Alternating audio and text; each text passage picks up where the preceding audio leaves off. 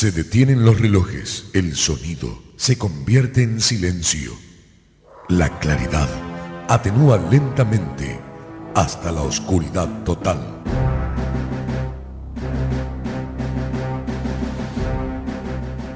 Esto significa que algo está por suceder. No sabes de qué se trata, pero lo estás esperando. Rápidamente, un conteo en descenso acelera tus pulsaciones. Los relojes se ponen ya en funcionamiento. Poco a poco, estás escuchando que la música se hace presente. La oscuridad romperá con un estallido de luz que hará vibrar todo tu ser. Ya está todo dispuesto para comenzar. Tus insaciables tímpanos piden más y más. ¿Vos estás preparado? Porque llega DJ Dance. DJ Dance.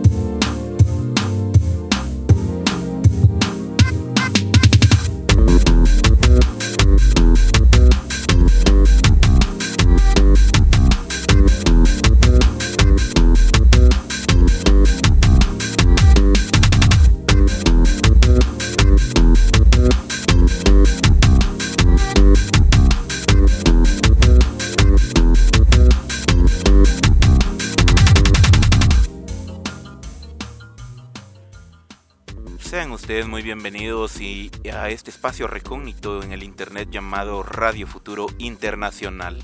Al mismo tiempo, pues agradecerles a cada uno de ustedes y de, de, de cada persona que nos está escuchando a lo largo de la Vía Yala y en el cual pues estamos eh, tocando el día de hoy un tema súper importante. Pues eh, como bien lo saben, tenemos el segundo podcast que es este llamado eh, Chachalaqueando y pues es justamente eso, ¿verdad? Una tertulia bonita, por lo menos para quienes no son de Guatemala, no tal vez tengan otro contexto de la palabra, pero por lo menos para nosotros acá es eh, la persona parlanchina, ¿verdad? La persona que habla demasiado o que le gusta eh, el, hablar directamente, ¿verdad? Porque para nosotros se deriva de la palabra charla. Ahí sí que es importante tocar temas diversos a lo largo de este podcast porque nos interesa conocer y también ver eh, la realidad de otros espacios y me imagino que muchos de ustedes también están queriendo ver esa parte que tiene del contexto no solo histórico sino también político geopolítico a nivel académico o incluso a nivel social de todo lo que es nuestra querida Via Yala, lo que conocemos más bien como Latinoamérica. Y creo que es importante también tomar este tipo de iniciativas para llevar este tipo de información a más personas que también quieran conocer acerca de estos de lo que está ocurriendo a nuestro alrededor, no solamente quedarnos con lo que ocurre en nuestro país, sino también tener una mirada global de lo que está ocurriendo y cómo también nosotros anteponernos ante las situaciones que ocurren tanto dentro de nuestros países como en el resto del mundo para tomar las mejores decisiones a lo largo de nuestras vidas. El día de hoy tenemos una invitada súper especial, súper importante, que nos acompaña desde Santiago de Chile. Y pues esperamos que para ustedes, nuestros queridos escuchas de allá de Chile, puedan, eh, les mandamos un fraternal saludo, pensando también en este décimo aniversario, pues que también nosotros, nosotros, nosotras acá en Radio Futuro Internacional estamos pensando completamente en, en ustedes, porque por ustedes fue que se le agregó el internacional a la colita de Radio Futuro. Muchísimas gracias por acompañarnos el día de hoy y pues también tenemos eh, nuestros contactos, nuestros medios de comunicación donde ustedes se pueden abocar a nosotros y escucharnos o incluso poder darnos sugerencias. Nos pueden buscar en Facebook, Instagram, nuestro canal de Telegram como RF Internacional Grupo. También eh, nos pueden encontrar a través de Apple Podcast, Spotify, Amazon Music, Google Podcast, Deezer, eh, Radio Public y Stitcher como Chachalaqueando de Radio Futuro Internacional. Y también pueden encontrar en mi canal de YouTube DJ Dance GT eh, también colgado este podcast. Eh, para quienes quieran llevar más allá la charla bonita, también tenemos nuestro grupo de Telegram, RF Internacional Grupo, es el cual ustedes pueden utilizar para poder charlar a lo largo, ¿verdad? De, tanto del podcast en estreno como posterior a él, si ya lo escuchan en diferido. Eh, le damos la bienvenida a nuestra querida amiga Vanessa, eh, quien nos acompaña desde Santiago de Chile. Ella es socióloga y pues nos acompaña precisamente para hablar de un tema importante que está ocurriendo en Chile y que toda Latinoamérica tiene la mirada en, ese, en ese punto, ¿verdad? De, cambio que están haciendo nuestros queridos amigos chilenos por allá justamente con su, con, su tema político y también legislativo. Querida Vanessa, ¿puedes terminar de presentarte, por favor? Hola, ¿cómo están? Un gusto de estar acá, DJ Dance. Gracias por la invitación. Me encanta en esta instancia. Como bien tú dices, sí, estoy acá hablando desde Santiago de Chile.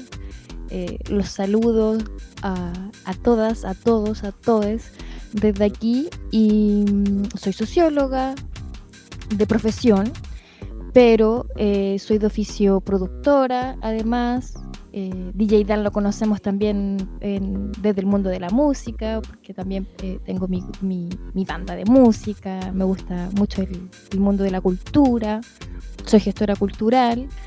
Entonces, por ahí, haciendo un poquito de todo, eh, llegamos a esta conclusión, ¿no? Que como hay que hacer de todo, también hay que hablar de todo. Y hoy día vamos a hablar de Chile un poco y del proceso que estamos viviendo también actualmente que está muy movido, está siendo muy importante. No, y eso es cierto, ¿verdad, querida Vane? Creo que es algo importante de que tenemos que hablarlo y ponerlo sobre la mesa, porque no solamente es Chile quien está a la expectativa, sino el resto de Latinoamérica y la mayoría de, de espacios de organizaciones sociales y comunitarias a lo largo de la Vía Yala que quieren también un verdadero cambio dentro de sus países y ven un modelo a seguir en Chile con respecto a su nueva constitución y las propuestas que se están gestando en ella. Pero para comenzar con esta bonita charla, mi querida Vane, nos puedes em, sumergir para quienes no somos del Istmo, eh, del área del Cono Sur, ¿qué es Chile? Sí, eh, mira, Chile es un país largo y angosto, con 19 millones y algo de habitantes. Eh, cuando digo largo y angosto, creo que es importante decir que es muy diverso también. ¿ya? Geográficamente es un país eh, donde tenemos mar, tenemos costa, tenemos eh, en el sur de Chile la Antártica chilena, Punta Arenas, nieve, luego viene el sur, tenemos por otro lado el centro de Chile, ¿cierto? Y luego tenemos la zona norte, que tenemos el desierto. Tenemos uno de los desiertos más áridos del mundo, por ejemplo. Geográficamente también podríamos decir que, que somos diversos con 16 regiones y por ende también en estas 16 regiones están distribuidos no solamente eh, habitantes chilenos mestizos, sino que también hay pueblo originario distribuido en estas 16 eh, regiones importantes de, reconocer y también creo que importante de mencionar por la diversidad que hay en idiomas como en el caso de la lengua mapuche, y en lenguas también de los otros pueblos originarios. Podemos decir también que Chile es un máximo productor de cobre para el mundo, que es exportador de, vinos, de uvas, que es exportador de salmones también por la, por la costa que tenemos. Y básicamente también podemos decir que, fíjate que yo estoy ocupando la palabra exportación, porque Chile es muy de que las cosas que tiene acá, los recursos que se extraen, son para ser vendidos, eh, para ser exportados por ende, eso implica que la tecnología con la que nosotros trabajamos acá en Chile pertenece también a, otros países que no son chilenos. O sea, eh, hay una idea extractivista fuerte acá en Chile. Exportamos, pero a la vez también eh, la mano de obra somos nosotros, pero los dueños de, todo esto generalmente son otros países, no tenemos mucho dominio en eso, en nuestros recursos. Y Chile también te podría decir que ha pasado distintos, como a nivel histórico, político, social, te podría decir que ha pasado por distintos momentos. En Chile ha habido guerras civiles, en Chile ha habido procesos de anarquía, en Chile ha habido procesos de parlamentarismo, en Chile ha habido procesos republicanos, como lo que tenemos ahora, que estamos en una república unitaria, ya presidencial. Y eh, bueno, también ha habido procesos de dictadura militar que yo creo que en eso estamos en común con muchos países de, Latinoamérica, o sea, por ahí como a modo general, ¿no? Te digo un poco lo que es Chile. Sí, excelente, ¿no? Y justamente lo que dices, ¿verdad? Es súper importante verlo porque em, prácticamente compartimos eh, la, misma forma de ideología de, de los gobiernos y contra lo cual también muchas de las personas luchan para poder cambiar esa, esa dura realidad. Tomemos en cuenta que acá en Latinoamérica, dentro de los latifundios que se estuvieron generando en la privatización inicial de la tierra, eh, era solo los colonos, ¿verdad? Los, los criollos los que tenían la, la potestad de poder ser dueños de, la, de los medios de producción y de ahí los demás pueblos originarios se los repartieron como que si fueran una mercancía y los hicieron esclavos. Y de ahí todavía le, montamos encima el contexto de la, del acarreo prácticamente eh, a nivel de esclavos eh, de descendientes afrodescendientes que hay en, en, toda, en toda la Via Yala pero tomemos en cuenta esa parte, ¿verdad? De que fue una época en la cual dos mm, coronas se unieron para hacer una y nos desgraciaron la vida prácticamente al resto del, del, istmo con ese dominio colonial que teníamos, ¿verdad? Y creo que eso también, así como dices, de las, mm, de las, eh, las dictaduras militares en Latinoamérica prácticamente fue como el pan diario durante décadas desde que en teoría y entre comillas tuvimos nuestras independencias, ¿verdad? Creo que es algo que tenemos que ir tomando también en cuenta dentro de ese contexto histórico porque compartimos esa misma realidad.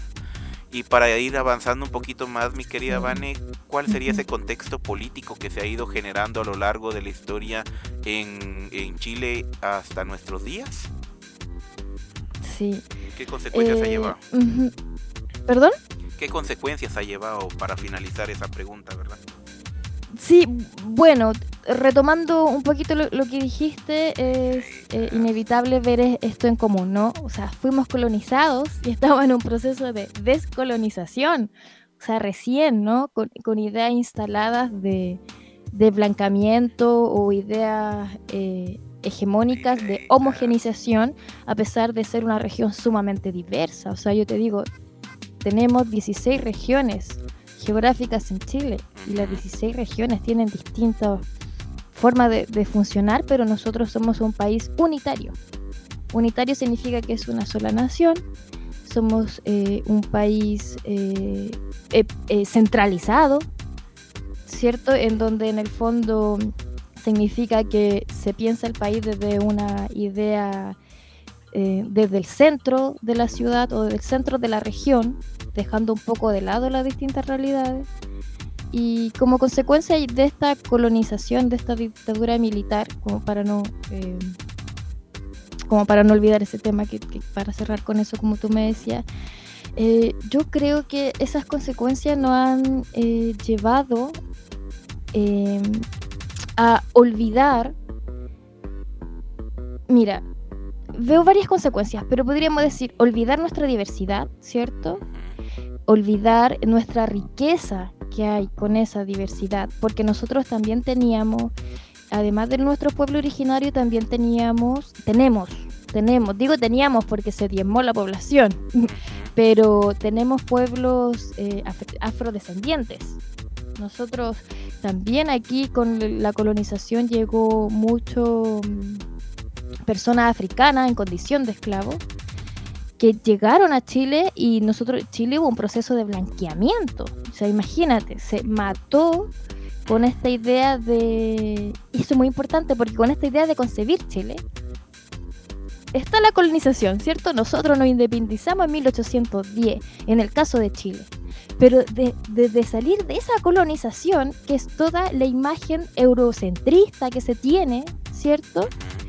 Cuando se concibe Chile, se concibe desde una lógica eh, de, que venía con, con, con, esa idea, con esa idea eurocentrista. Entonces no se ve Chile como eh, algo diverso, se diezma a los pueblos originarios, se diezma a, a, la, a los pueblos afrodescendientes, porque se quiere concebir Chile como algo único, homogéneo y blanco. No, y no solamente es ahí, sino en el resto de Latinoamérica. Por lo menos acá en Guatemala, justamente lo mismo, ¿verdad? Hubo un gran genocidio de pueblos originarios con la esperanza de poder eh, diezmar a la población y que hubieran más blancos en teoría, ¿verdad? Pero ya el mestizaje era tanto que mejor dijeron, no, ¿saben qué? Mejor traigámonos a los alemanes y que vengan a blanquear a los, a, los pueblos originarios. Y así es como en la parte norte, en el área de Cobán, que es uno de los, una de las cabeceras departamentales de acá de Guatemala, eh, se dio mucho el mestizaje de ese tipo y hoy vemos eh, mujeres de pueblos originarios con ojitos arcos, blanquitas, canches, rubias, pero usando todavía indumentaria maya, porque son descendientes mayas de, esos hombres que vinieron a, violar prácticamente a esas mujeres. Entonces me imagino que lo mismo ha ido ocurriendo allá en Chile. Lo mismo, por eso creo que, es importante decir que un país se va conformando, es, como considerar los distintos procesos que vive un país porque es, importante cómo un país quiere eh, pensar su visión de país, pero cómo el proceso también ha sido bastante duro, porque tú te quieres independizar de una colonia española, por ahí por el 1800-1900, siento sucede todo este proceso, pero ese proceso también fue bastante rudo con los habitantes que existían en ese momento dentro del país, porque lo que obviamente los que construyen el país en ese momento tienen una idea eurocentrista. Entonces, como te mencionaba, comenzaba el, el, diezmo, lo que tú dijiste que también pasó allá y pasó en toda Latinoamérica, el diezmo de los pueblos originarios, el diezmo de los pueblos afrodescendientes.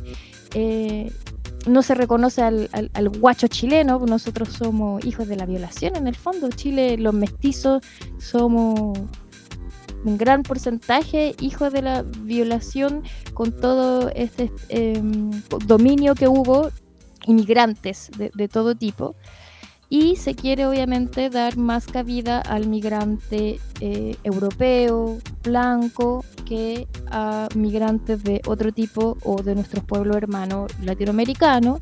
Entonces se empieza a concebir Chile como como algo puro, ¿no? Con una idea muy eurocentrista, que, que eso claramente a través de los años no se pudo sostener. O sea, ahora esa idea no se puede sostener actualmente en Chile. Que estamos, en, que estamos en otro proceso también de, de pensarnos como país. Entonces, esta idea de pensarnos como país viene eh, desde hace mucho tiempo y se va adecuando y se va modificando de acuerdo al contexto que, estamos viviendo, ¿cierto? En ese momento y también de acuerdo a cómo vamos accediendo a ese poder de quienes definen esta visión de país. Antes fue descolonizarnos, pero después fue la oligarquía chilena, ¿no? Que eran las personas que tenían más dinero, que fueron las que pensaron esta visión de país que tiene Chile hasta el día de hoy. Y después de eso, de la oligarquía chilena, vienen entre medio procesos de revolución, eh, revolución vienen eh, guerras civiles también, viene proceso de anarquismo.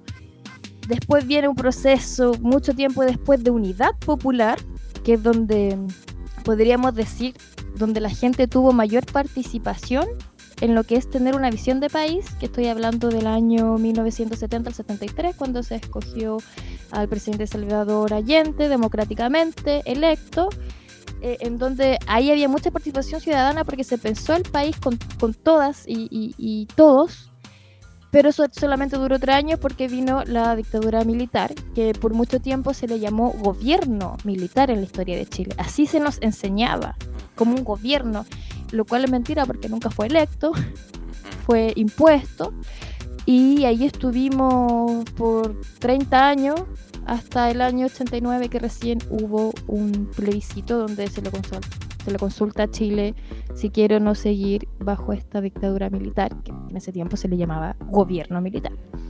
No, imagínate qué aberración, ¿verdad? Por lo menos igual creo que toda Latinoamérica ha tenido ese mm, esa realidad, esa dura realidad, ¿verdad? De pasar por ese tipo de dictaduras militares, que por lo menos acá en Guatemala hubo una que fue la más grande de casi cerca de 14 años.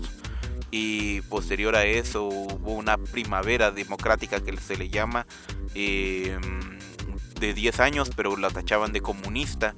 Y así es como a través de la United Fruit Company se pone de acuerdo con la CIA y panca te las dirían por aquí, ¿verdad? Eh, nos cayó la CIA junto con el ejército de Gringolandia solo a derrocar al presidente de la época. Eso es en, eh, los años 50. Desde entonces también hemos tenido una historia muy similar con respecto a temas de, dictaduras militares una detrás de la otra, que un régimen votaba al otro y es, algo que es completamente antidemocrático, ¿verdad? Eh, para ir avanzando en este tema, ¿verdad? Y de ir repensando en esa parte de la refundación de un país como tal, ¿cómo ha sido ese, ese, ese afán de la misma población de querer comenzar con la idea de una nueva constitución, mi querida Vane? Ay, es hermoso el proceso que estamos viviendo como chilenas y como chileno en este momento. Viene de todas estas opresiones que, que hablamos, ¿cierto? Eh, que, ojo, es importante decir, tú me, hablas, me preguntaste antes de las consecuencias. Yo creo que una de las principales consecuencias de todos estos procesos y nosotros hemos hablado, imagínate, hablamos de colonización, oligarquía, después dictadura militar, yo creo que una de las eh, principales consecuencias de, por ejemplo, lo que fue la dictadura militar es la participación. Porque se asocia, ¿cierto?, la participación, la visión de un país a algo que eh, tú puedes correr riesgo hasta de ser perseguido porque en todas las dictaduras militares hay muchos presos políticos, hay desaparecidos, hay torturas, si tú te, opones a esta idea de, país impuesta. Inclusive antes, cuando el proceso, por ejemplo, en Chile del 70 y 73 fue pensado de una manera participativa, desde ahí ya eh, se empiezan como a levantar distintos líderes y dirigentes que después cuando llega la dictadura obviamente son perseguidos. Entonces la idea de participación en Chile estaba, estaba así como vetada. Nosotros vivimos el tiempo de. Se vivió el tiempo de la dictadura mm, muy. de una manera mm, de opresión. Mira, se decía que en Chile. Eh, de hecho, yo sé que en muchos países también. Por otro lado, se veía Chile como el gran jaguar de Latinoamérica y por otro lado había muchas burlas sobre Chile. ¿Por qué muchas burlas sobre Chile? Porque en Chile la dictadura militar funcionó muy bien. ¿Cierto? No hubo, eh, no había mayores protestas, no habían paros nacionales, pero porque la represión fue muy alta. Y porque como Estados Unidos estaba tan involucrado con Chile, habían muchas maneras que, que nos hacían en el fondo tener una baja participación. ¿Ya? Maneras horrorosas y eh, como lo que te mencioné de los crímenes que han habido, pero también maneras muy sutiles, ¿ya? Como decirte, por ejemplo, que íbamos a tener eh, en estos, no sé, más de 30 años que tuvimos, eh, no sé, estuvimos, ¿cierto? 50 años, 50 años entre dictadura y luego vino la democracia en el año 89. Entonces, en estos 50 años el discurso eh, sutil era eh, que nosotros íbamos a estar mejor económicamente, que nosotros íbamos a, tener un mayor ingreso per cápita, que íbamos a tener mayor participación en, poder visionar un país. Que, y, nosotros en todo ese año, Chile en todo ese año comenzó a ver que no era cierto. Que después de la dictadura llegó la democracia, que la democracia estuvo ahí en el poder 30 años y ¿qué pasó? No pasó nada, no hubieron cambios eh, fuertes. Entonces nosotros vivíamos en una especie de depresión, por decir así. De hecho, hay un proyecto muy bueno audiovisual aquí en Chile que se llama No era depresión, era capitalismo. es muy bueno ese proyecto, si quieren lo pueden googlear por ahí. Porque en el fondo nosotros vivimos con la idea de meritocracia y mucha gente creyó en esa idea de que las cosas iban a estar mejor con este sistema neoliberal y todo eso se empezó a caer. Y cuando se empezó a caer, comenzaron las manifestaciones sociales.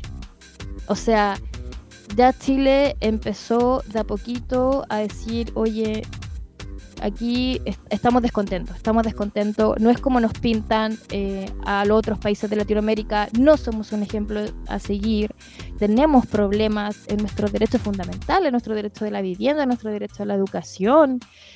Y ahí, y digo educación porque yo para este proceso constitucional, como dices tú, de cómo se ha consagrado, hay que darle gran crédito a los estudiantes. Nosotros desde el año...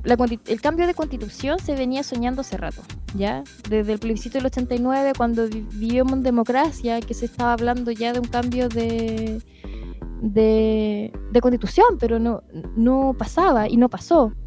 Y en, con los años 2006, recién, yo podría decir que hubo una gran revolución que ayudó a esta a, comenzar a hablar de una nueva constitución, que es la revolución pingüina de estudiantes. Yo no sé cómo se le eh, llama ya a los estudiantes secundarios, a los que están en, la escuela, en el colegio. Hubo acá en Chile el 2006 una gran revolución. Los colegios fueron tomados por los estudiantes, fueron tomados y ellos reivindicaban su derecho a educación gratuita y de calidad para todos. Y luego, el año 2011, surgió un movimiento universitario, ya era una educación universitaria, ¿cierto? No eran los de escuela, sino que nace desde las universidades lo mismo, un movimiento que se alzó y que de ese movimiento social salieron muchos de los eh, diputados o parlamentarios o constituyentes o inclusive el candidato actual a presidente que nosotros tenemos en este momento en Chile de ese movimiento universitario del 2011.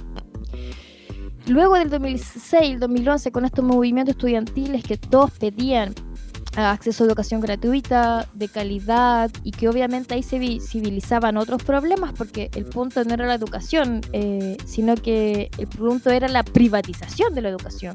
El punto era la diferencia y la inequidad que había en una persona con un ingreso per, cápita mucho más alto que podía acceder a esa educación privada y a los que definitivamente no pueden acceder a una educación privada, tiene que estar en una educación municipal o estatal y la calidad de ambos era muy distinta, no es la misma calidad, por ende el acceso luego a mejores oportunidades de trabajo en un futuro tampoco era la misma y lo que se hacía era replicar y asegurar este sistema eh, de inequidad ¿no? y de justicia social, donde hay una oportunidades para algunos y no para otros. Y eso se fue repitiendo, repitiendo durante los años. Luego también hubieron movimientos ambientales fuertes acá en Chile, hubieron protestas ambientales, eh, por ejemplo ahora también estábamos en contra del TPP-11, eh, contra Monsanto, porque también aparecieron muchos eh, en tiempos de democracia. Eh, cada cierto tiempo aparecen activistas ambientales colgados, como que se, como, que se fuesen suicidados. O sea, eso obviamente eh, la gente no es ingenua. Sabe que detrás de esos que no es un suicidio, que es un homicidio y que es un homicidio político, o sea, porque son activistas ambientales que están luchando contra grandes empresas extractivistas de aquí de Chile, donde vienen a quitarnos todo, no nos dejan nada, eh, y están luchando contra eso y después aparecen muertos. Entonces imagínate, además de las políticas ambientales, que toda política ambiental acá en Chile estaba, eh, está aún, debajo de lo que es la producción económica.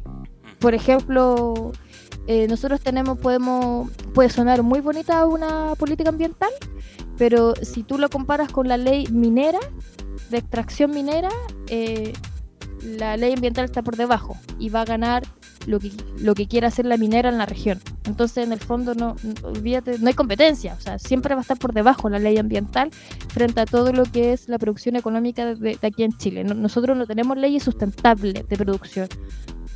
Y, y después nacieron eh, los movimientos contra la FP. La FP es el sistema de pensiones que nosotros tenemos acá en Chile. No sé si tú has escuchado ya en Guatemala que en este último tiempo se han solicitado retiros de pensiones, de nuestros fondos de pensiones, acá en Chile. De hecho, ahora se está so- solicitando el cuarto retiro. Ya se han hecho tres retiros. Eso significa que es el dinero de los trabajadores que está en manos de privados y que ellos se los entregan cuando el trabajador se jubila para una pensión, ¿cierto? Pero esta pensión es sumamente indigna, es sumamente baja y además es repartida en años en donde la persona ni siquiera está viva. O sea, hay casos que la pensión de un jubilado está repartida en 170 años, 180 años. Esos, esas cosas ya la gente y además las pérdidas que tienen estos fondos de pensiones, que es el dinero de nosotros, de los trabajadores, ¿cierto? Las pérdidas a nosotros nos afectan, a los chilenos, pero no a ellos. A ellos solamente tienen ganancia cuando hay rentabilidad. Y las pérdidas van en- directamente en perjuicio para los chilenos y chilenas. Entonces, obviamente hubieron movimientos contra la AFP que empezaron a sonar fuerte. Por otro lado, movimiento por la salud. En lo mismo, aquí la salud está privatizada. Entonces, eh, no hay acceso a la salud si tú no tienes dinero. Y sí hay accesos en un sistema estatal que se llama FONASA, pero, eh, no sé, si tú tienes una operación urgente, por ejemplo, te pueden demorarse dos, tres, cuatro años o nunca llamarte para esa cirugía o para esa atención. Acceso a medicamentos, lo mismo.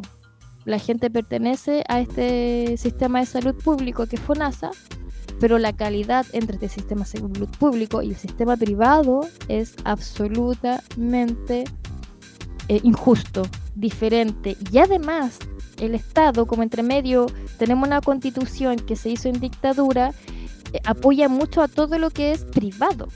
Entonces el, el mismo Estado va inyectando dinero a, por ejemplo, a la AFP, el mismo Estado va inyectando dinero a- al sistema de salud privatizado. Entonces imagínate cómo la gente empezó de a poco a sumar descontento, rabia, disilusión, decepción, depresión, un montón de cosas.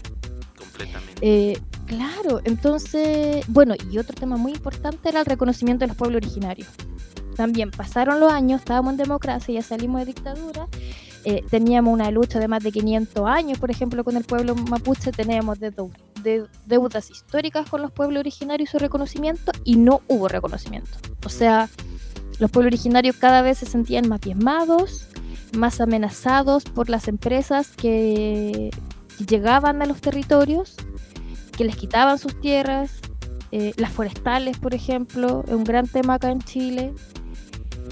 Y eso también empezó a sonar fuerte, el tema de los pueblos originarios. Y pasó algo muy loco también, que lo encuentro maravilloso, que el pueblo chileno, dentro de todos los pueblos originarios que existen, empezó a eh, sentirse, o sea, empezó como una empatía mucho con el pueblo mapuche, yo creo por la deuda no sé, histórica que tenemos con ellos y con todos.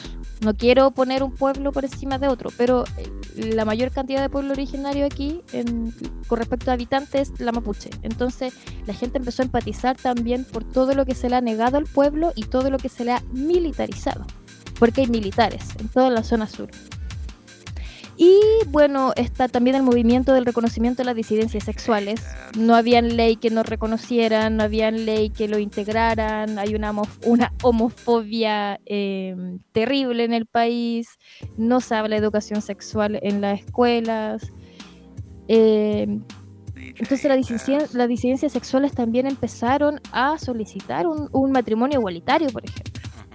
O a simplemente que no los mataran por tener una opción sexual distinta. Porque empezaron a haber, eh, como siempre lo ha habido, asesinatos por ser lesbiana, por ser homosexual, y, empiezan a aparecer distintas leyes que eh, ponen en discusión estos asesinatos, donde se dice, tú no puedes llegar a matar a una persona, o sea, debe ser condenado eh, una- el asesinato, la violencia, la discriminación solamente por tener una, una orientación sexual distinta. Y de ahí el 2018 está el movimiento feminista, que yo creo que tú debes conocerlos, que que también en Chile eh, eh, comienza a pegar muy fuerte. El movimiento feminista también empieza a solicitar un aborto legal que en Chile no hay. No existe el aborto legal, existe el aborto por tres causales, que es distinto al aborto legal.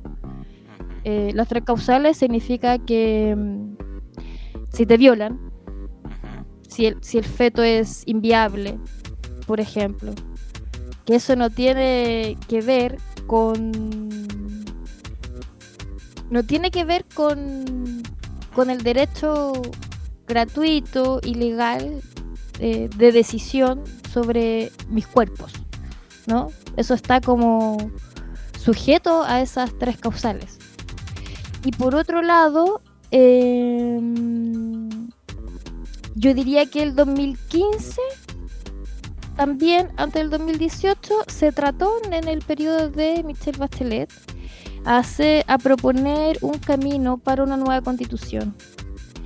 Pero, y, y se juntó mucha gente, se hicieron cabildos, se hicieron asamblea en distintos lugares, en distintos lugares, se hicieron propuestas, se, se recogieron esas propuestas, pero quedó ahí. O sea, la gente se juntó, trabajó, comentó. Michelle Bachelet lo puso en la palestra. Michelle Bachelet luego salió del poder, dejó de ser presidenta y ni siquiera se discutió. O sea, todos esos esfuerzos ni siquiera fueron considerados. Y ya, como tú bien sabes, en octubre, 18 de octubre del año 2019, es lo que nosotros llamamos el estallido social, que es la última gran revolución chilena de movimientos sociales en donde piden derechamente que el presidente Piñera deje el poder, de que se acabe la AFP, de que haya acceso a la salud. Bueno, todo lo que te estoy comentando ya lo hacen, pero lo hacen escuchar. Y yo diría que esta última revolución es la que pone en la palestra y la que de alguna manera presiona y obliga casi a que exista un plebiscito y nosotros podamos votar por una nueva constitución. Efectivamente ganó la nueva constitución, era apruebo rechazo, ganó el apruebo y ahora se está haciendo una nueva constitución en Chile. No, Pero el periodo fue largo. Eh, eh, ahora, ahora se está haciendo, recién, ¿no? Pero pasaron todas estas cosas de por medio. No, y es importante tomar en cuenta ese tipo de contexto histórico, ¿verdad? Como bien lo dices, y cómo comenzó esa nueva idea de cómo repensarse como país. Ahora la pregunta sería cuáles son los retos y desafíos que hay para esa nueva constitución. Sí, los retos y desafíos son, mira, yo creo que son temas que, mm, que están, que tenemos en común eh, toda, toda la Latinoamérica.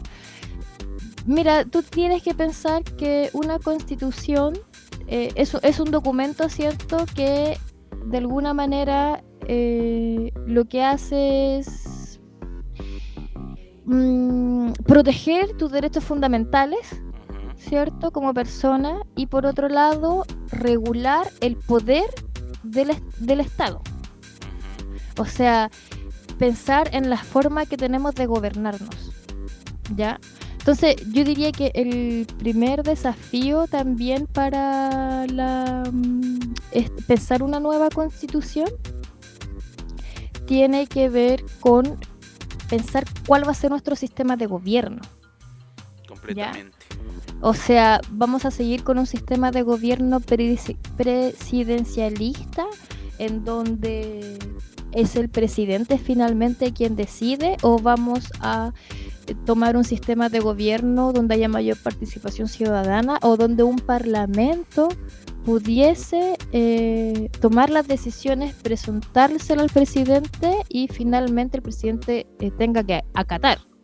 Porque hasta ahora nosotros venimos de un gobierno unitario, republicano, demócrata y presidencialista. Ese, ese es nuestro perfil en Chile, ¿ya? Pero la democracia no es representativa, la democracia es casi simbólica porque no hay mayor participación. Una por todos los traumas que venimos viviendo, como ya lo hemos hablado, como Latinoamérica en general. Eh, pero por otro lado, porque la, la ley no nos permite tener mayor incidencia, ni siquiera al Congreso, porque está el Congreso, el Congreso está constituido por diputados y senadores, pero finalmente eh, es como todo pasa por el presidente. Y, y los senadores por lo general siempre van a defender como los intereses del presidente. Eh, así que eh, yo creo que es como un, gran desafío que mm, todavía no se ha concretado esa discusión. Pero sí se, se va a tocar en algún momento, sí o sí. Porque tú me preguntabas, por ejemplo, de cuáles serían los. Cuáles serían como los temas, ¿cierto? Los temas que sí se han tocado algo, pero se tienen que profundizar y que nacen de todas estas demandas sociales. Por ejemplo, es el derecho al agua. Exacto, y, y- y justamente a eso iba, ¿verdad? ¿Cuáles eran esos diálogos que se han llevado a cabo y, y qué consensos se han tomado y que realmente se han aprobado, por lo menos hasta el momento, ¿verdad? ¿Cuáles son esos temas específicos que estarían ingresando dentro de esa, de- dentro de esa constitución? Mira, eh, sí, con respecto al agua, acá en Chile el agua es privada, eso es terrible, porque no sé en qué otro país el agua es privada. En ninguna otra parte del mundo, a excepción de Chile. Toma eso en cuenta. Ni siquiera en Gringolandia. Así de privatizamos, de privatizados estamos. Entonces la primera discusión es que efectivamente el agua pasa a ser un derecho y no un bien privado, no como un bien de consumo, sino que eh, un derecho donde todos tenemos eh, que poder acceder. Por otro, es el tema del medio ambiente.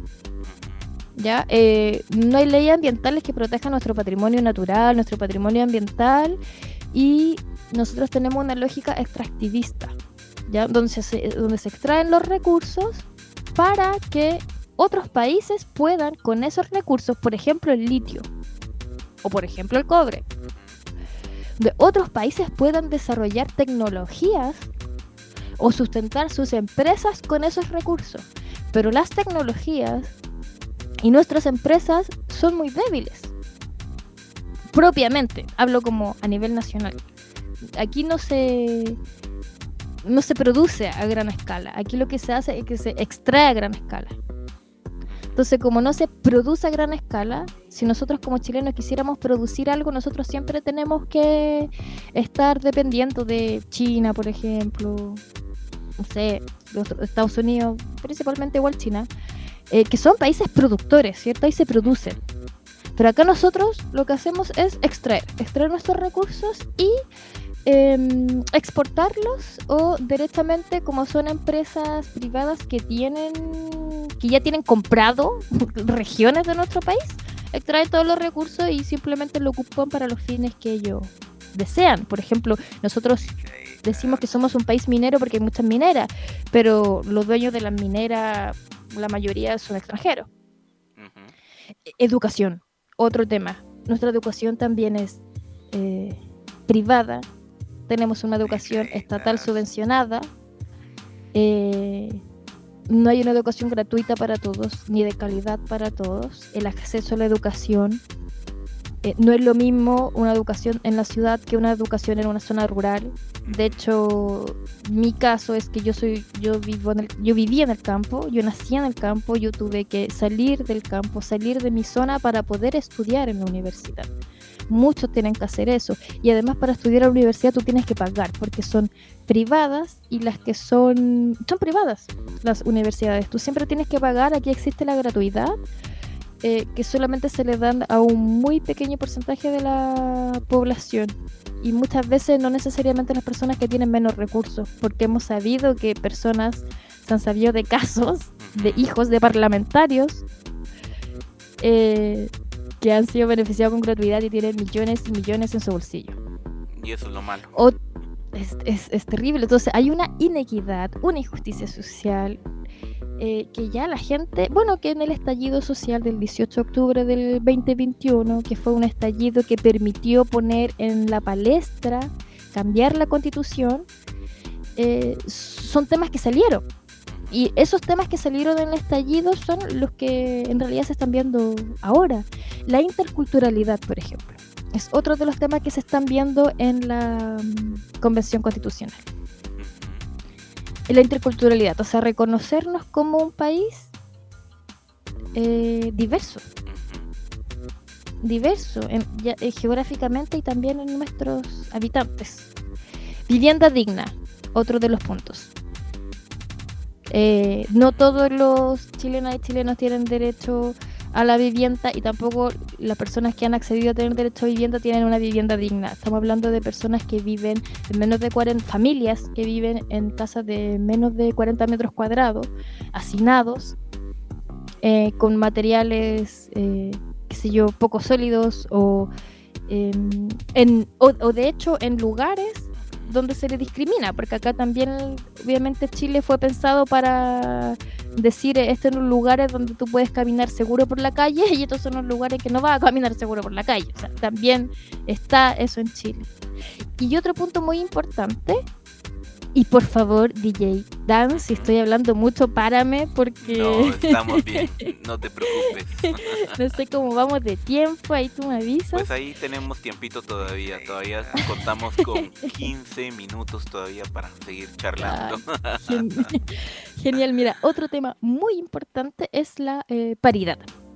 Es la paridad de género. O sea que las personas que Dan. piensen esta constitución consideren que nosotros que hay una variable de género que atraviesa el país y que no es lo mismo ser mujer en Chile que ser hombre en Chile o ser una persona por ejemplo no binaria en Chile o ser una persona disidencia en Chile entonces todas esas variables eh, es eh, lo que se está preguntando cómo lo llevamos a la práctica. Todos estos temas que yo te menciono son temas que sabemos que debemos cambiar y mejorar. Y lo que se está haciendo ahora es cómo hacemos que estas cosas se lleven a la, la práctica. Un ejemplo muy bonito, creo yo, de este proceso de la convención constitucional es que la convención se hizo en paridad las personas tuvimos el derecho de escoger a nuestros constituyentes. ¿Ya? Esto fue para que tengamos como una idea, para seguir con la línea de tiempo. Está el estallido social del 18 de octubre del 2021. Perdón, del 2019. Sí. Del 2019 fue el estallido social. Y después de un año, el 18 de octubre del 2021, la convención constitucional comenzó a trabajar en estos temas que yo te estoy mencionando. Tres meses antes, o sea, desde julio a octubre, la convención constitucional solo se em, tuvo que crear su propio reglamento. O sea, tuvo que pensar cómo trabajamos nosotros, que fuimos escogidos por las personas. ¿ya? Tuvo que hacer su reglamento, tuvo que hacer sus reglamentos de ética, de transparencia, y, y también ahí estaba, y bueno, ¿y cómo hacemos que las personas nos acompañen en este proceso? Así que se abrió una página para eso, que también la, la podría comentar al final, como para no desviarme, para que ustedes puedan, para que ustedes puedan seguir eh, ese proceso constitucional. Entonces tú recién en octubre se empiezan a hablar estas temáticas, pero en, en julio lo que pasó hermoso fue que eh, en mayo nosotros, antes de julio, en mayo nosotros escogimos a nuestro constituyente, ¿ya? Luego en julio fue la primera reunión. Y ahí nosotros pudimos ver cómo la paridad hizo efecto. Porque nosotros al escoger a nuestro constituyente, nosotros teníamos los derechos de escoger a hombres y mujeres. ¿Ya? Y cuando se conformaba la, la constitución, la constitución no podía conformarse, perdón, la convención constitucional, la convención no podía conformarse si no existía paridad. Por ejemplo, si yo tengo tres personas, yo no puedo escoger a tres hombres o a tres mujeres. Siempre tiene que haber dos sobre uno.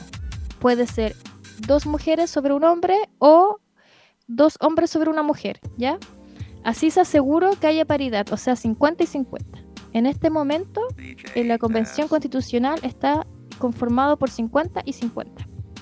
¿Ya? Excelente. mujeres y hombres. Entonces, es muy importante este hecho. Además, hablando de la interculturalidad, la presidenta de la Convención Constitucional, la presidenta electa ese día 4 de julio, que fue la primera reunión donde se hizo esta paridad y donde también se mm, escogió presidenta y vicepresidente, la presidenta es una representante mapuche, Elisa Loncón. Entonces imagínate lo importante y emocionante que fue que los mismos constituyentes, que son 155, en donde por obligación 17 escaños reservados tenían que ser representantes del mundo indígena. O sea, de esos 155 se sabía que 17 al menos iban a ser representantes del mundo indígena. Que de esos 17 se escoja como presidenta de esos 155 a Elisa Loncón, que es mapuche. Y una sequísima, sequísima, aquí le decimos a las personas que son geniales. Es una lingüista, es profesora universitaria, tiene un montón de doctorado, ella siempre ha tocado el tema de los derechos de los mapuches y de los pueblos originarios, o sea, tiene toda una historia y experiencia para atrás perfectamente y una empatía con la gente perfectamente para, para poder liderar este proceso. Y es mujer. y además es mapuche y además es mujer. El problema ahora, o no sé si el problema llamarlo, pero el desafío sería, ya, la paridad está en la comisión, ¿cierto? La convención constitucional, pero ¿cómo hacemos leyes ahora en donde estas diferencias de género se vean reflejadas? Eh, porque ese es otro desafío. Una cosa es quién la está haciendo, que tenemos 50-50, pero el otro es eh, cómo hacemos normas, artículos y leyes que incluyan estas diferencias de género que hay en Chile.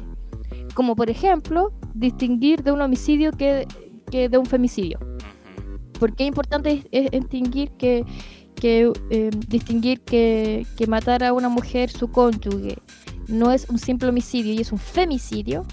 Porque se ha comprobado que eh, ese asesinato viene de una idea en donde la pareja cree que la mujer es parte de su propiedad. Completamente. Y eso es por estar en un estado patriarcal, machista, Y hay que romper eh, con ello. de propiedad privada, de hecho, de Exacto. propiedad privada, que hay que romper. Entonces yo creo que es el gran desafío. Otro desafío importante, temática que se está hablando en la Convención Constitucional, es participación ciudadana. ¿Cómo hacemos que la Convención considere los distintos territorios, las distintas regiones, las distintas personas? ¿Cómo, cómo, cómo lo hacen? Sabemos que Chile tiene que tener mayor participación porque no la ha tenido en todo este tiempo. Venimos un poco traumatizados de participar, ¿no? Eh, y bueno, y presos políticos. Yo te Claro. nombré un montón de movimientos sociales, ¿cierto? Que hubieron. Sí. 2006, 2011 y el último el 18 de octubre del 2019. Hubieron, pre- y bueno, y mucho antes, presos políticos indígenas, ¿no? Presos mapuches. Esto viene hace mucho tiempo. Es otro tema que hay que hablar. ¿Qué pasa con los- las personas presas por ideologías políticas, por pensar distinto, por defender lo que ellos creen, que aún están presos? Ujú. y Exactamente. más en la revuelta social del 19 de octubre, de, perdón, del 18 y 19 de octubre del 2019, porque ahí hubieron, en ese tiempo, estando en democracia bajo el gobierno de Sebastián Piñera, hubieron muertes, hubieron torturas, hubieron presos políticos, hubieron desapariciones. A nosotros se nos cegó. La gente se movilizó diciendo Chile despertó y lo que hizo el presidente fue declararnos la guerra en vez de ver que nosotros estamos eh, poniendo en la palestra demandas sociales. Nos declaró la guerra, sacó a los militares a la calle, al- a la fuerza policial a la calle y nos cegaron. Se le disparó a la gente en los ojos Exacto. Se le disparó a la gente en los ojos. Ahora hay personas con trauma ocular, miles de personas con trauma ocular. Tuvo que nacer acá en Chile, en un hospital que se llama Hospital El Salvador, un departamento de trauma ocular, solamente para atender a esa gente. Imagínate. Es un porcentaje pequeño de toda la otra gente que no ha sido atendida. Imagínate la depresión y los traumas de esa gente. Perdió su visión. Que y hay gente que perdió la vida. Hay gente, que hay gente que perdió la vida. Imagínate. Y estamos en democracia, estamos en el año 2000. Y, y ese es esto fue el que se paga. 2019. Ese es el precio que se paga realmente por el tema de, de tener una buena democracia y tener representación como tal dentro de la misma, ¿verdad? Es Claro. lamentable lo que pasa en nuestra Via Yala. Una de las últimas preguntas ya para irnos, porque ya nos quedan ahí unos seis minutitos. ¿Qué faltaría integrar a la propuesta de la constitución desde tu punto de vista? O sea, ¿qué otros países tienen que sería bueno y viable poder integrar dentro de la propuesta que se está manejando en, la- en las distintas temáticas, como dices, de, del- de la nueva constitución?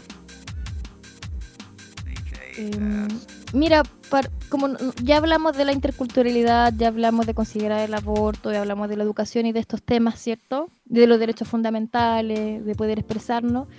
Eh, como ya hablamos de eso, yo creo que em, tal vez sería bueno mencionar que tiene que haber un sistema de gobierno eh, que sea más representativo y puede ser eh, que sería bueno considerar un Chile parlamentario y plurinacional. O sea, nosotros en vez de unitario, en el fondo, que, que sea plurinacional, que se entienda que hay, hay muchas naciones dentro del territorio, así como lo ha exigido, por ejemplo, el pueblo mapuche durante tantos años. El pueblo mapuche no se reconoce como chileno, el pueblo mapuche siempre tiene su propio idioma. El pueblo mapuche siempre ha dicho, nosotros somos una nación distinta.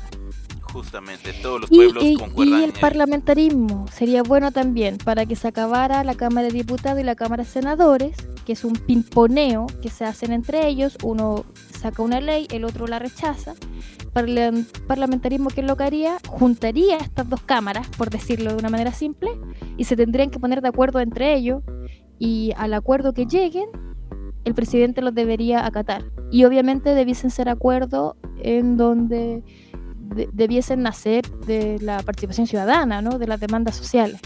Entonces creo que esas dos cosas, eh, hay, hay un gran tema ahí de, de ver cómo se plantea Chile. ¿Chile se plantea siguiendo este mismo sistema presidencial o ya vemos que podemos hacer un sistema parlamentario? ¿Y Chile se ve como una única nación o nos podemos ver como plurinacionales?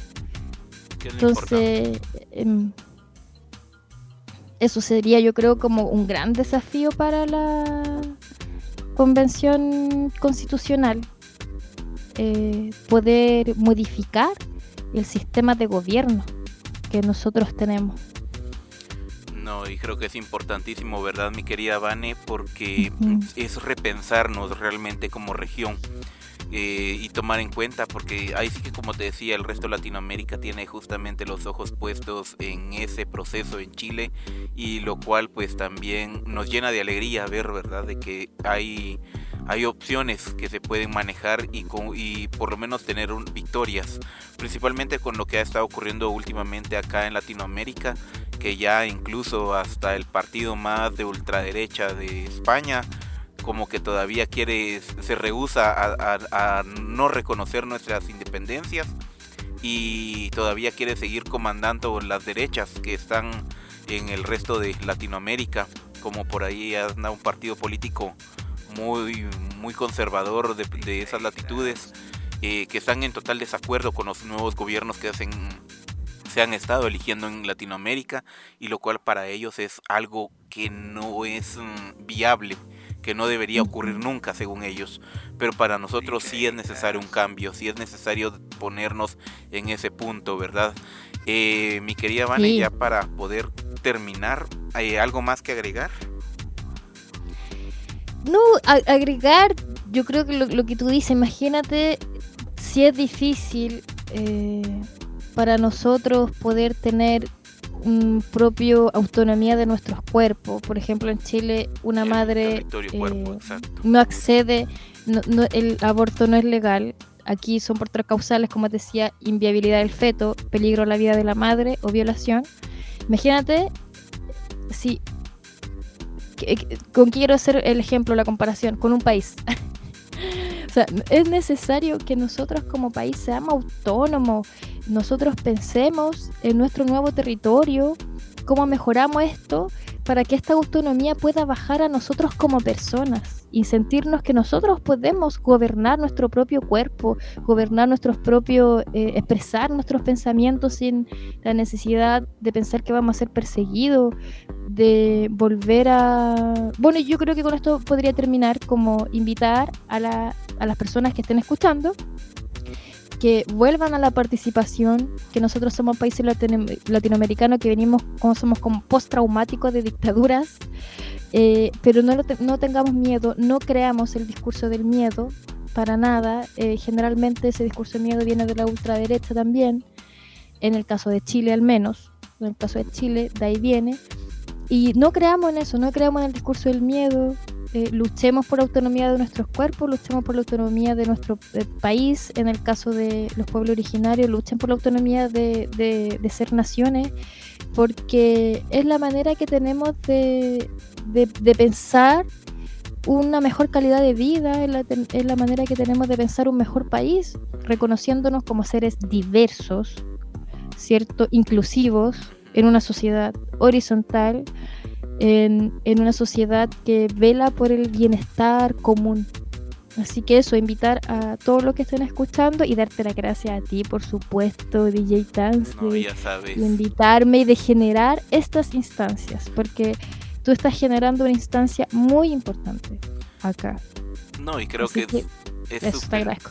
No, no te preocupes. Y y creo que es importante ir viendo ese tipo de contextos porque no solamente somos los que estamos dentro de un territorio, sino el territorio es tan diverso y tan vasto en el cual pues eh, ahí sí que como legado pues sí agradecemos de que tengamos un medio como comunicarnos, pero también es importante aprovechándolo, ¿verdad? Y de poder abrir nuevas brechas y de cómo pensarnos como pueblos cómo hermanarnos directamente y así como bien eh, hacíamos mención por ahí fuera de, de- de esta grabación, eh, que podamos repensarnos desde un punto de vista eh, de hermanar de hermanar más a, a los pueblos y que seamos una potencia.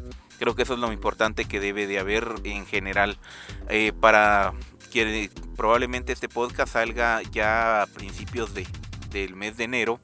Eh, quisiera comentarle ahí a los compañeros, ¿verdad? De que pueden seguirnos eh, a través del nuevo proyecto que tenemos llamado Dreams Box de Radio Futuro Internacional. Un proyecto que tenemos de emprendimiento comunitario para que ustedes puedan integrarse a él.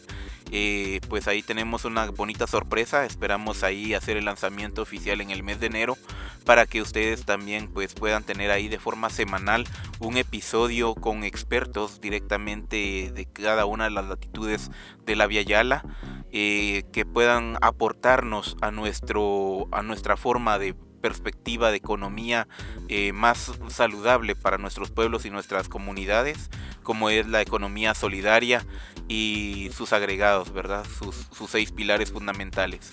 Mi querida Vane, creo que es importante hablar también de este tipo de temas políticos porque no solamente eh, nos quedamos encapsulados, encriptados en un área pequeñita, sino que también tenemos la opción de poder continuar hablando y charlando eh, de este tipo de temas con otras personas, con, con ese tipo de, de personas de que quieren realmente un cambio en nuestros países. No sé cómo lo veas tú y qué consejos tendrías, eh, además de los que ya diste, eh, para con el resto de Latinoamérica. No, estoy absolutamente de acuerdo contigo de que tenemos que potenciarnos. Es, en el fondo es reconocer nuestra riqueza diversa y reconociendo nuestra diversidad también reconociendo las cosas que tenemos en común y poder potenciarnos, ¿no? Siento consciente de todos estos procesos que ha vivido la región latinoamericana, por ejemplo, poder eh, amar nuestro patrimonio, ¿no? rescatar nuestro patrimonio también es súper importante, ya sea natural y cultural. Es parte de Al nuestra menos identidad. principalmente yo me muevo mucho en el rescate de lo que es el patrimonio natural y cultural. Y porque siento que esa historia, siento que la historia te hace posicionarte también eh, en, la actualidad, ya considerando todo lo que se ha vivido antes, o sea, todo lo que ha costado llegar hasta cierto punto. Entonces, creo que considerando esas diversidades que somos y también considerando este proyecto que queremos en común, por ejemplo, yo visualizo a Chile como un, eh, dentro de muchas realidades diversas, ¿cierto? Pero obviamente que quiero pensar un país en común, o sea, tener un consenso que, que pueda tener bienestar para todos. Yo creo que así también debiese ser la región latinoamericana, poder eh, seguir con estas instancias de poder conversar, unirnos. Ahora Guatemala, Chile, otro día va a ser eh, otros países que estén en comunicación contando sus distintas experiencias y solamente abrirnos a potenciarnos. La competencia está obsoleta. Acá nos tenemos que colaborar. La competencia en Chile y ese discurso de competencia nos hizo muy mal. Nosotros creo que tenemos que instaurar el discurso de la colaboración. Completamente. Y eso, de eso se trata justa- justamente el nuevo proyecto de Dreambox, que es eh, la caja de los sueños, ¿verdad? Ya traducido al, al- al- al castellano. Y creo que es importante verlo desde ese punto de vista porque también lo que buscamos es la colaboración misma de entre lo que dentro de los mismos emprendedores, ¿verdad? Si, lo, si yo no puedo hacer algo, por lo menos sé de alguien más que puede hacerlo por mí y de esa manera poder colaborarnos dentro de la misma dentro del abanico económico y creo que eso también enriquece el tema de la economía de las comunidades. Muchísimas gracias mi querida Vane y pues quisiera eh, ahí sí que agradecerte por ese e, esa apertura que tuviste, ¿verdad? Directamente con nosotros y por qué no decirlo, ¿verdad? También invitarles a ustedes, amigos míos, eh, queridos, queridos compañeros, eh, a que nos sigan a través de Facebook, Instagram y nuestro canal de, Telegram como arroba Radio Futuro Internacional. También nos pueden seguir en Apple Podcast, Spotify, Amazon Podcast, Google Podcast, Deezer, Radio Public y Stitcher como Chachalaqueando de Radio Futuro Internacional. Y para quienes quieran eh, alargar más esta bonita charla, y les esperamos a través de nuestro grupo de Telegram RF Internacional Grupo. Cuando ustedes entran al canal de Telegram les dice unirse a unirse al canal y en la parte eh, de, los, de los comentarios ustedes eh, del perfil ustedes cliquean y automáticamente dice ir al chat ahí pueden ustedes también encontrarnos eh, sería un acceso directo verdad al chat para que ustedes puedan integrarse y entablar ese tipo de bonitas charlas que se van a generar y, se han estado generando con nosotros desde Radio Futuro Internacional. Un fuerte abrazo y pues eh, quería Vane, nos puedes compartir los medios de, comunicación contigo por si alguien quiere eh, ponerse en contacto y hablar un poco más acerca del tema. Yo estoy sumamente abierta a que las personas que tengan dudas con respecto a este tema u otros, porque como te decía, nosotros también nos movemos en el mundo de la cultura, de la música, del patrimonio, de la educación, eh, me escriban. Yo tengo un Instagram que es mi nombre, que es arroba Vanessa con doble S Cortés con S también con S en donde ahí me pueden em, hacer las preguntas, me pueden seguir, mandar mensaje. DJ Dance, yo creo que eh, cuando salga este podcast ahí me puedes poner en la descripción tal vez para que la gente le sea más fácil eh, ir a buscar mis redes.